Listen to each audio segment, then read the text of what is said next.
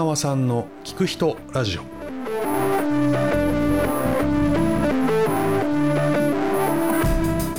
皆さんこんにちは。結縄さんの聞く人ラジオのお時間です、えー今回は料理が好きな沢子さんにお話を伺いました。家族ぐるみでのお付き合いをさせていただいておりえ以前から料理についてえいろいろお聞きしたいと思っていた沢子さん。え今回えその料理をはじめえ食べ物メニューのバランス食育などなどえー食に関してのさまざまなお話をお聞きしましたその料理の話は聞きたいと思ってたんです、あはい。その料理されるじゃないですかええ普段ええ結構もともと前から子供の頃からとかす好きでももともと好きなの。かとかうーん。料理うんっていうか、まうん。あ食べ物っていうのがまず多分先にあって、おー。で小さい頃からうん。食べ物大好き。食べ物大好き。そう。はいはい。で父母が言ううん。私的なうん。なんだろうこうだったねって話でいくと、あの親戚とか、うんうん。の結婚式があった時に、はい。まあ、小学校に上がってなくてで呼ばれた時の料理ってうん。子供用だよねってことで、そうだね。子供用のをうん。用意しようかってあったら、うん。いえ大人用でお願いしますって言ってたらしいんですよ。お覚えはないんですねあんまり。は私的には記憶はないんですけど確かに写真でい。写ってる、はい。あの小学校に行ってないはい幼稚園時代の私の目の前にある料理は大体大人用なんですよ。へえ。でそれは量を食べるからっていうわけではなく、食に、うん。まあ、食べ物が好き。へお子様ランチは一応はい一通り味が分かってるーから、あーそれはいらないと。もういいと。それはそはいよりも新しい味があ。知りたいみたいなのがあったみたいで。はいはい。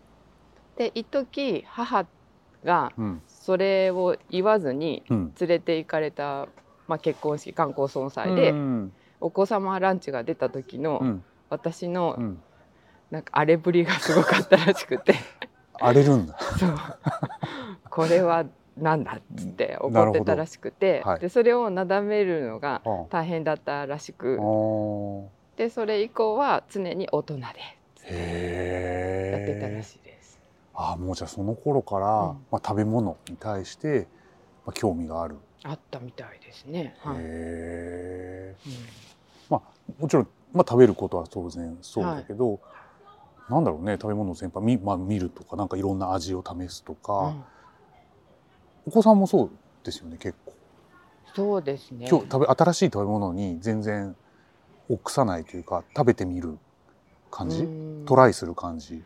えっと今になってうん。それができるようになったっていうことだと思ってて、うーん。子供を見るとうちの子供はとても偏食で、ああそうだ。とても困った記憶覚えてらっしゃいます？覚えてる覚えてる。はいはい。野菜を食べ食べないとか。ない全く食べない。そうだねで保育園の3歳児保育だったのでそれが終わって次の園に行く時にはい。園長先生がこのままではダメだってことで食事の際に毎回仁王立ちしてくださって一口食べるのを見せてくれっていうのをずっとやってくださったんですよ。へなので、えはい。そこでしぶしぶ見せることによって、はい。まあ、味を一つずつクリアしていってっていうので彼の今があると思うんですよ。へえあじゃあそれで一応克服はしていく感じ？まあだ食べれるようにまあなっていく、そうですね。で一番は多分給食、うんうんうん。幼稚園の時はお弁当だったので。あそっかそっか。うん、で小学校になって給食になった時に、はい。ねしあの昼食は必ず決まったものが出されるわけで,、はい。でそれでお腹も空くし、うんうんうんで食べた記憶もまあ若干残ってるからうん。だいたいどんな味かっていうのもはいはいはい分かってるので、それでなんか食べるようになって広がってきてで家でも。もう今は？今は。特に好き嫌い特に多くなく？今は基本この食材とかこの味がいまいちっていうのはありますけど、うんうん基本的には全部食べてみる。うん。うん。そっかそっかなるほどね、うん。そっか。じゃあまあお子さんはそういった意味で最初は食べれないとか言ってたけど、うん。今はまあそんなに。そうですね。おかげさまで、あのよくあの子育て中のママさんとかうんの中でもみんなワイワイ言ってましたけど、うんうん。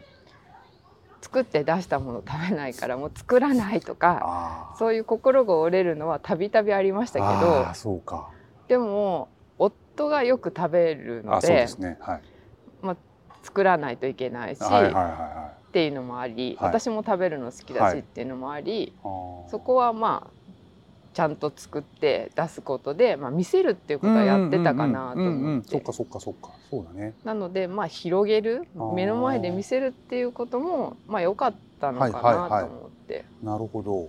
そっか。だからご自身は当然食べるのことも好きだし、うん。で作るじゃないですかすごく、うんです作る幅といいますかこれこれで作るんだみたいなちょっといろんなもので調味料とかもへいろんなものをーね多分好きで買ってきてとかうん。試してみてみたいな、うん。なので多分で料理も実際ちゃんと本格的にされてがん？学生の頃とか？ああいやいやい多分あのゆなさんがうん、思ってくださるほど、うん、本格的なものは一切なくうん。基本我流なんですよ。はいはいはいはい。なのであのスパイスをいっぱい揃えるっていうよりは好きな味があったらそれを買うけど、まあうん調味料を買うけどその調味料の中でもこれは美味しいかなこれ美味しいかなっていうのを探したりはします。ああ試しながら、はいはい。で料理でいくと、まあ、18から、うん。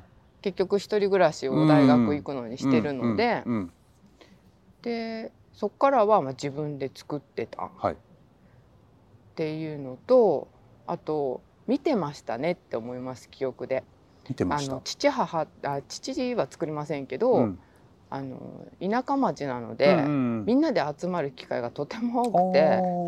ー。で今日のその集まりは、うん。どっかのお家の料理上手のおばちゃんが担当。あはいはいはい。で今回の集まりは魚さばくのが上手な人が担当とか はいはい。そういうなんかあ。いろんな身近に担当者がいろいろ得意な人たちがいて、はい。でそれを横で見てるのは結構好きで。あでそうすると横で、はい。じゃあ味見する？とかうんうんうん。いう感じで、ーうん。子供なので、うん。口開けて待ってると入れてくれて味を覚える。とかの繰り返し。で大人になって初めて気づいたんですけど、うん。魚とかちゃんとさばいたことないんですけど、うん。でもできるんですよ。見てるから。そう。あなんとなくこんな感じみたいなのはあるから。綺麗にはできませんはいはいはいけどできるんですよ。だって魚なんて本当にパッてやったことない人が目の前に出されたらどうしたらいいかわかんないじゃないですか、そう。っていうのが見てるからできるんだできるん。ですよ。はあ。だからそ見るっていうのうん。も一つ経験にっなるなね。とは思ってて、そうだね。だから子供にもまあ実家に帰った時にはうん。うんうんおばあちゃんが魚さばくうのをん。見せてたり、うん。ちょっと匂うとか言いながら、うんうんうんうん。でも鱗ついてんだとか言いながら、もうそれも一つ経験だななる。ほど。そうですね、うん。まさに割と手順とかうん。流れが分かってると、うん。まあ、抵抗がなくやってみようと思った時に、うん。素直に、確かに。うん、やれるからはあ。まあある意味そうだよね。見るのも経験なんだなと思います。おっしゃる通り。そうだよね、うん。それがあるないじゃ全然違うもんね。最初の入り口が。うーん。うん。じゃあやっぱりそれがあったからこそ、まあ、料理に対して結構スッと澤さん自身入っていきながら、まあ、我流といえども、うん。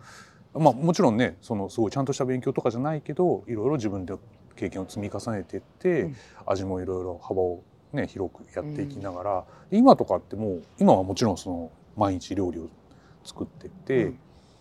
食材があったりとか今日こんなもん食べたいとか、うん。その辺のってやっぱり僕もそうですけどやっていくとでき地図ができていくみたいな感じ、あの食材買いに行って、うん。あ今日これが安いんだみたいな、うん。あじゃあこれならこうパパパパッとこうメニューが浮かぶみたいな感じにもう多分なってるんですよね。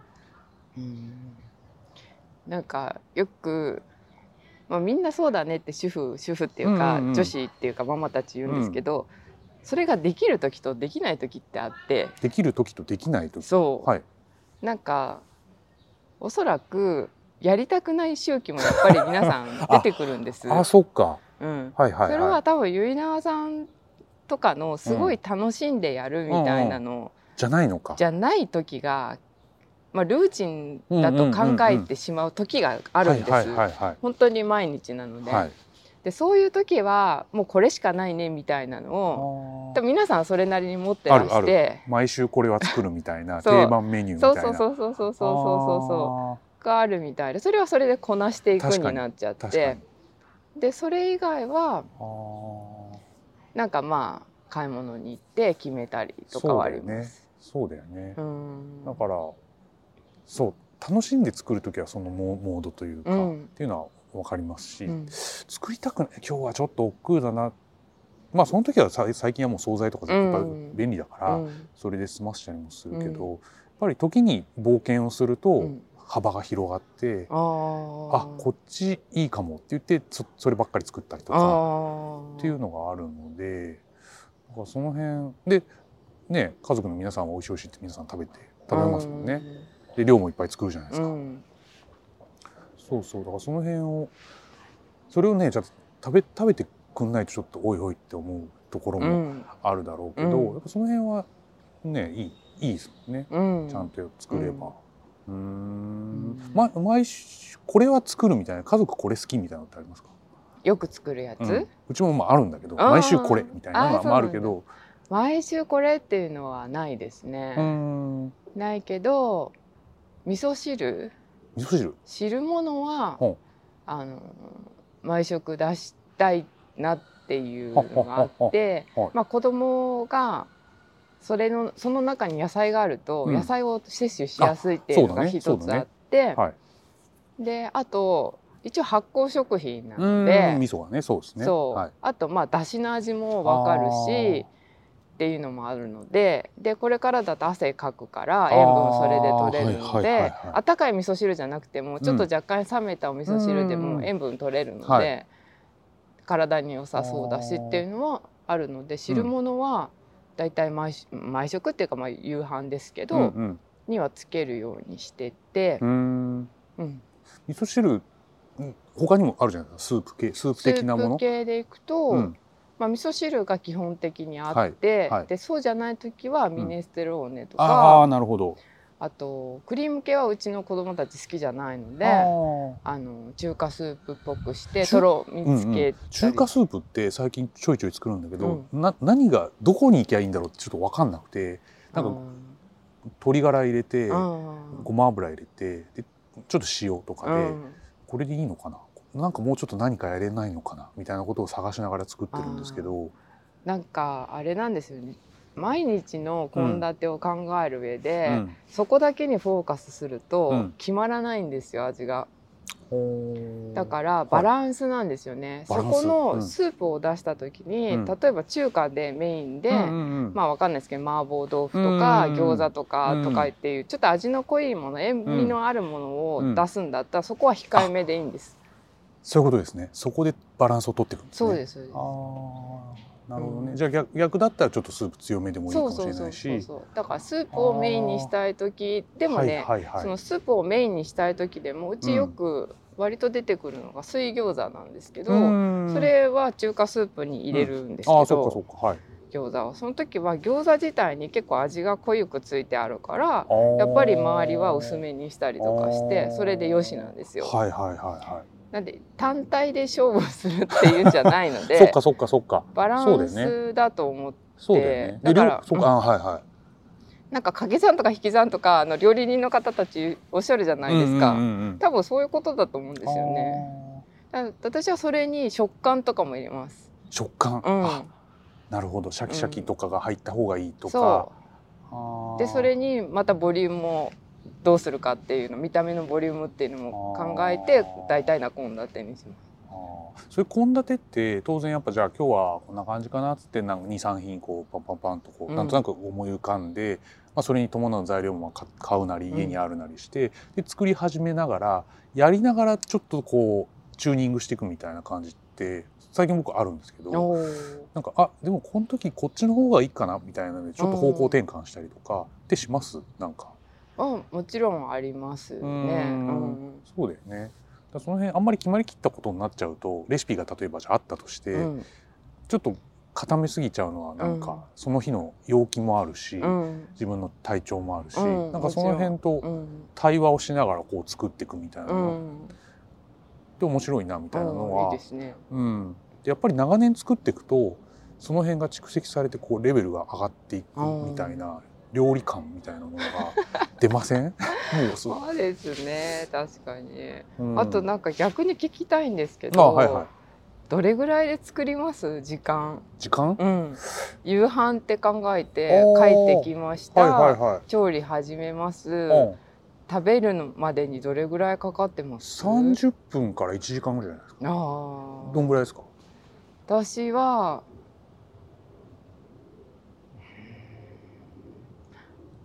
だいたい1時間ぐらいかな。でも制限がないと多分ずっとなんかやってるんでそうあやっちゃうんですよ。はいはいはいはい。なのでそこは平日は我慢じゃないけどはするようにはしてあてじゃあまあ好きっていうのもあるけどやれたらやっちゃうというか。やれたらやっちゃうね、やりたくなっちゃう。はあーなんか一通りまあ出したけどあでももうちょっとこれをとい、か、うん、あーそっかそっか。品数が多くなっちゃったりとかはしますけど、でも大体、ま、平日は時間決めてやらないとなと思ってそうねまあ限られたそれでや時間でるんですけどじゃあお休みの日とかは結構ずっと、あの、まあ、自分がやりたい時はですけど、やりたい時は、もうずっと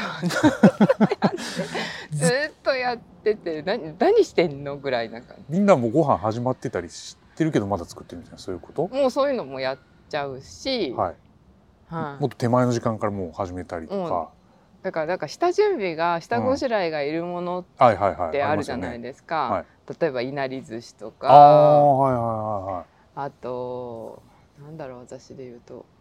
わかんないですけど鯛めしとか。ああ鯛めしね。ちょっとねあマジであのいただいたことがうん。マジでうまかったんですあれは。あと鯛めしねはい。うん。とかなんだろう巻き寿司みたいなやつ海苔巻きみたいなやつとかはい。そういうのって割と下ごしらえに時間かかるので、うんうんうんうん。まあおでんとかもですけど、うんうん。ね。そういうのを前の日からやっとくとか。あそうだよね。あとなんかいなり寿司の具に入れるやつにちょっと味を入れるために 一応一人立ちしてはい。冷ましとくとか、はい。そういうのをやり始めると際限なくやっちゃうんで、確かに。でもそれ楽しいんですよね。それはなんか楽しいまあやっちゃうんだよやっねちゃうね。って感じ。です。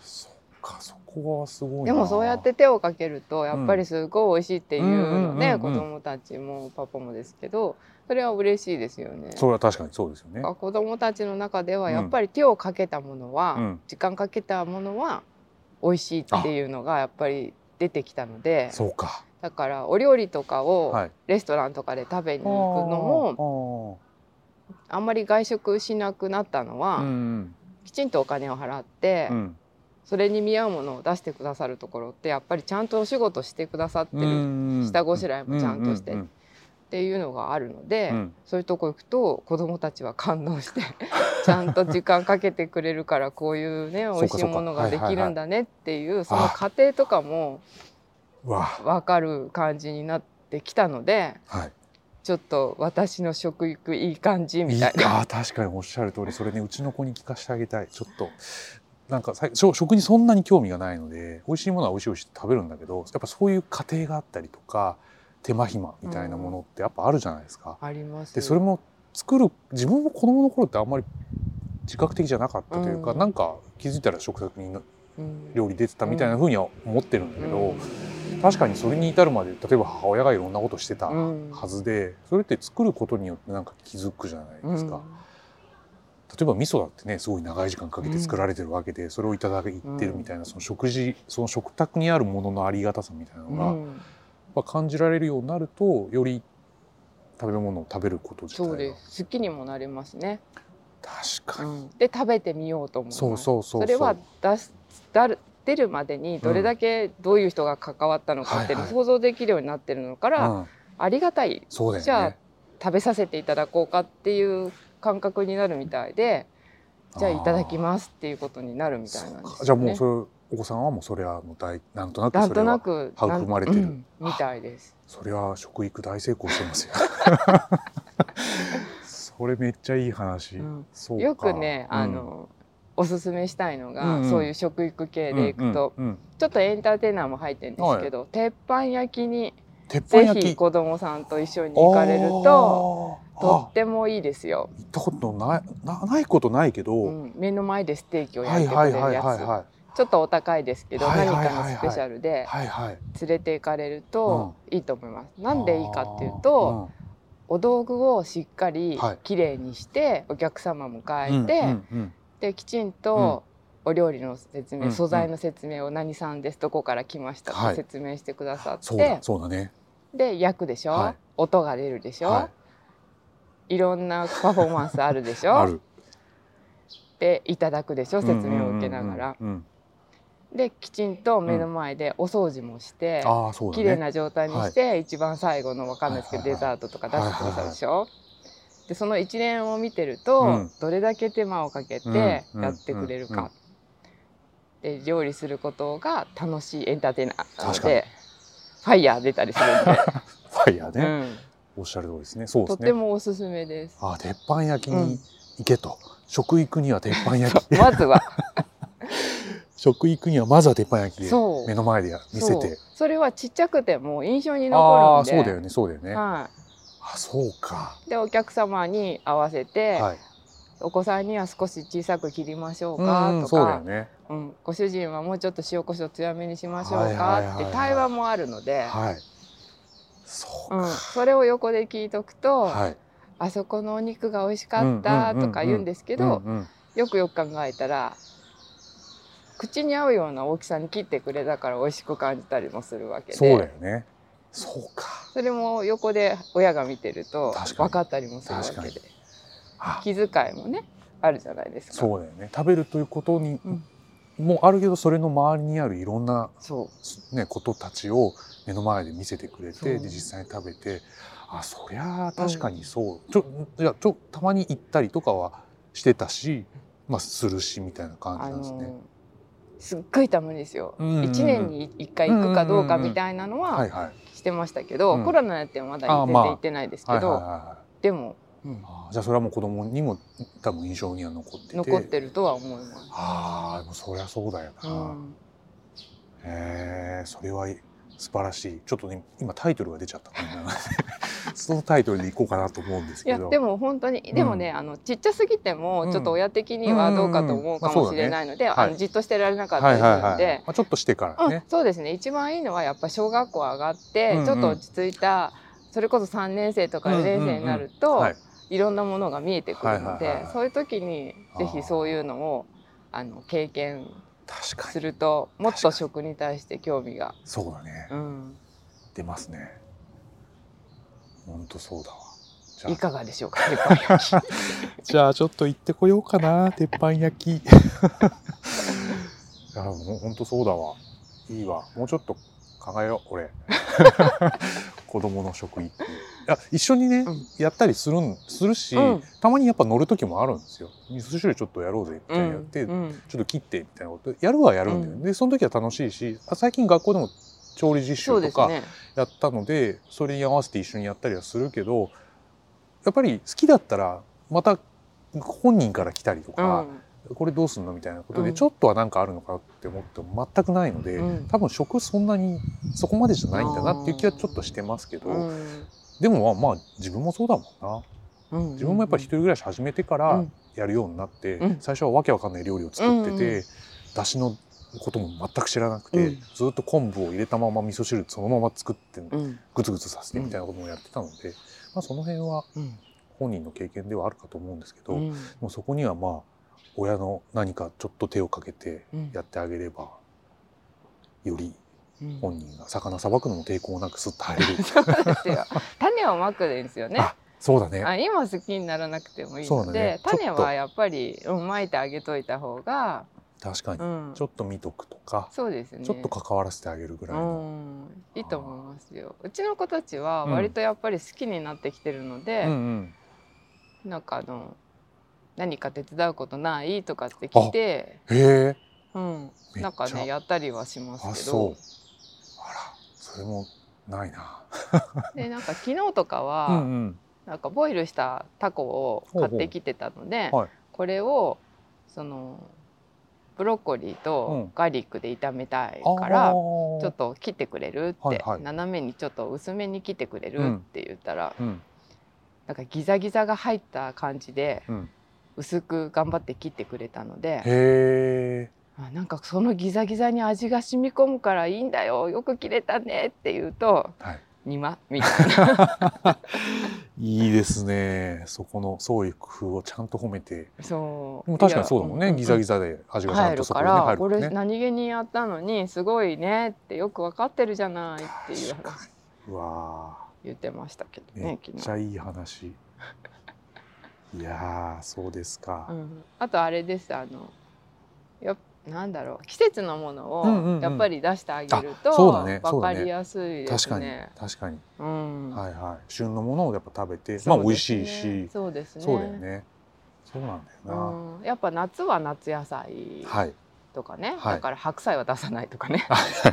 そう無理してそんなに。そうそうそうそうはいはいはいはい。そうそういう感じですかそっかそっね。かそうだね。だからまあ自然に、まあ、あるものを美味しくいただいて、うん。で工夫できたりとか、うん。まあ、楽しければまたいいもんね、うん。で美味しければよりいいし、うん。そうですね。ちょっと見習っていきたいです。いっぱい作るからゆなさんすごいですよ、ね。いやいやいやいやまだまだまだまだやりたいなとは思うのいでやいやいや。いろんな料理を楽しんでる方のお話はいっぱい聞きたいなとは思ってまして、はい、なので今日聞けてよかったですはい、ありがとうございます。ありがとうございます。